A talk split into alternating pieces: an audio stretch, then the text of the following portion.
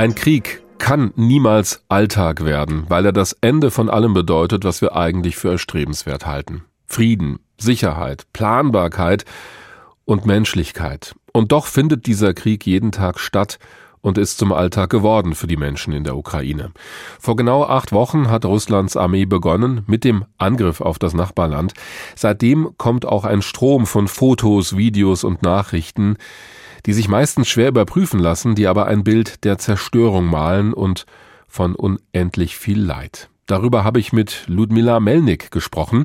Sie ist Expertin für die Ukraine am Institut für europäische Politik in Berlin und sie selbst ist auch gebürtige Ukrainerin.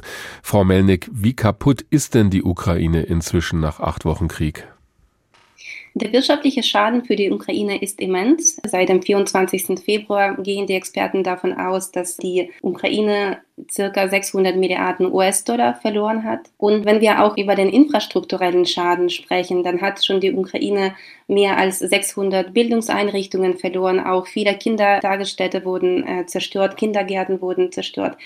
Gleichzeitig den größten Schaden für die Ukraine ist das menschliche Leid, weil die getöteten Menschen kann man einfach nicht zurückbringen. Und ich glaube, das ist für viele einfach eine Tragödie, die man, was man jetzt dagegen nichts machen kann. Sie haben das gerade geschildert, was die gesamte Ukraine betrifft. Wir hören ja immer von besonders schweren Kämpfen in der Region Donbass, also im Osten des Landes. Sind da auch die Zerstörungen am größten? Wir wissen nur, dass die größten Zerstörungen jetzt waren auch in Irpin, Bucha, aber auch in Mariupol. Und was wir auch mitgekriegt haben, dass man gar keine Rücksicht auf die Menschen und auf die Infrastruktur nimmt. Sie haben ja selbst Familie und Freunde in der Ukraine. Sind die eigentlich noch dort? Und wenn ja, was erzählen die über die Zustände dort? Meine Familie und meine Verwandten leben im Westen der Ukraine. Die sind von all diesen Verwüstungen und Zerstörungen noch verschont. Allerdings haben sie auch von Raketenangriffen jetzt erzählt oder wir wissen auch, dass im Westen der Ukraine sehr viele Treibstofflager ähm, von Raketen angegriffen wurden und Russland versuchte, den Saatgut sozusagen von Getreide zu verhindern. Und darüber berichtet man sehr oft im Westen der Ukraine. Gleichzeitig muss man wirklich betonen, dass diese Zerstörungen nicht so stark sind, wie äh, was wir im, in der Nähe von Kiew oder im Osten der Ukraine erleben. Mhm. Jetzt schauen Sie dann natürlich professionell drauf, auf der einen Seite schon von Berufswegen, aber Sie haben natürlich persönliche Kontakte in die Ukraine. Was tut Ihnen da persönlich besonders weh, wenn Sie sich die Lage anschauen? Dass äh, das Land in äh, seiner eigenen Entwicklung unterbrochen wurde. Und ähm, aus der Geschichte kennen wir, dass Russland immer gegen die Ukraine war, gegen die ukrainische Kultur und dass äh, mehrmals sogar diese Unterbrechung stattfand. Das betraf auch die ukrainische Kultur, die ukrainische Sprache. Äh, viele Millionen Menschen wurden dann äh, auch in den 30er Jahren einfach vernichtet durch den sogenannten Hungersnot, Holodomor oder auch durch Repressalien und vieles andere. Und das tut weh, einfach jetzt zu sehen, dass auch unsere Generation dasselbe erlebt und dass äh, diese Entwicklung des Landes unterbrochen wurde.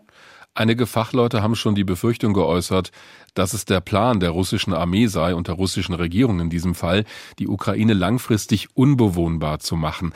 Halten Sie das denn für realistisch? Denn ich meine, dann können die ja auch nichts mehr anfangen mit dem Land, wenn alles kaputt ist. Ich glaube, für Putin geht es nicht nur darum, das Land unbewohnbar zu machen, sondern es geht darum, die Menschen, die sich als Ukrainer bekennen, zu, zu vernichten. Die Menschen, die sich für die ukrainische Kultur ausgesprochen haben und für den europäischen Weg sich entschieden haben. Mit Blick auf die Infrastruktur, ich glaube, bleiben auch viele Ukrainer sehr positiv. Die sagen auch immer, ja, nach dem Sieg äh, werden wir alles aufbauen. Es werden übrigens die Beispiele von deutschen Städten genommen, die nach dem Zweiten Weltkrieg zerbombt wurden wurden. Und eigentlich die Studien, die, die zeigen, dass die, das ist nicht das Problem, äh, die Infrastruktur äh, aufzubauen. Kann es überhaupt so einen Wiederaufbau im großen Stil geben? Jetzt sind wir natürlich noch mitten in diesem Krieg, da fällt es möglicherweise schwer, das vorherzusagen. Aber wird die Ukraine wieder so aussehen, wie Sie es mal kannten? Was denken Sie? Ich glaube, bei uns, bei vielen Ukrainern ist wirklich diese positive Einstellung da. Das überrascht mich auch. Man merkt einfach, wie viel jetzt gemacht wird. Auch, dass solche Initiativen entstehen, wo man wirklich so mm, all diese, diesen Schaden analysiert und schaut, wie können wir in Zukunft die Ukraine aufbauen. Hier hängt auch allerdings sehr viel auch vom Westen ab, weil die Ukraine wird das alleine nicht schaffen. Klar, äh, die wirtschaftliche Unterstützung soll dann vom Westen kommen. Mhm. Aber irgendwie rechnet man damit und hofft, äh, dass man die Möglichkeit bekommen wird, ähm, die Ukraine auf die Beine zu stellen.